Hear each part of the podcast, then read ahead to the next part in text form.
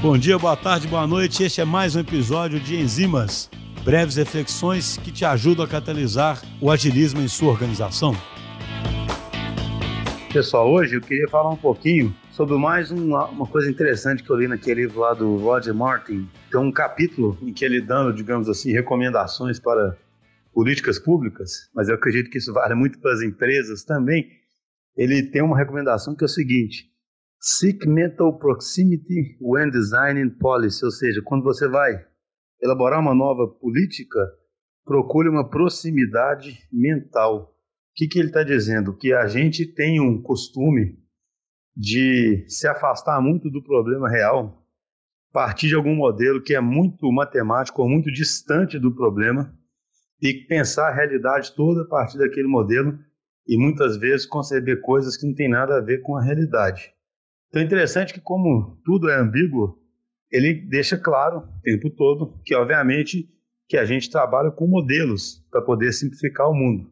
Só que, ao mesmo tempo, a gente não pode cair na armadilha de, pelo fato da gente trabalhar com modelos, a gente simplesmente se afastar completamente da realidade, tentar ter só alguns indicadores quantitativos que representem toda a realidade e ficar ali do alto daquele modelo, daquela distância daquele modelo, tentando interferir numa realidade que você nem conhece direito.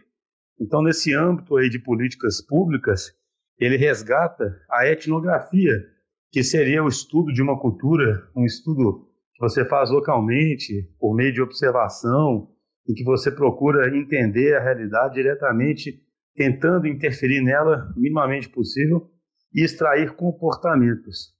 Isso é super interessante porque quando uma empresa também deseja criar um produto, quando ela deseja ser customer centric, ela tem que tomar cuidado para não continuar olhando para o seu umbigo e criando modelos que sejam muito cômodos para elas, mas que não representem a realidade. Então a empresa ela tem que investir também em etnografia. E esse investimento em etnografia, na prática, vem se traduzindo aí no famoso, no que vem ficando famoso aí como UX Research, uma das várias formas. Né? Na verdade, um time ágil que tenha espaço e liberdade para interagir bastante com a realidade e não ficar preso num lugar simplesmente fazendo funcionalidades, ele já começa a ter essa etnografia com uma disciplina mais é, é, do time como um todo. Mas, obviamente, que é fundamental ainda ter alguns papéis, algumas competências específicas que permitam o uso de ferramentas para poder realmente descrever os comportamentos aí dos consumidores. Então achei essa essa essa lição, digamos assim, do livro muito interessante.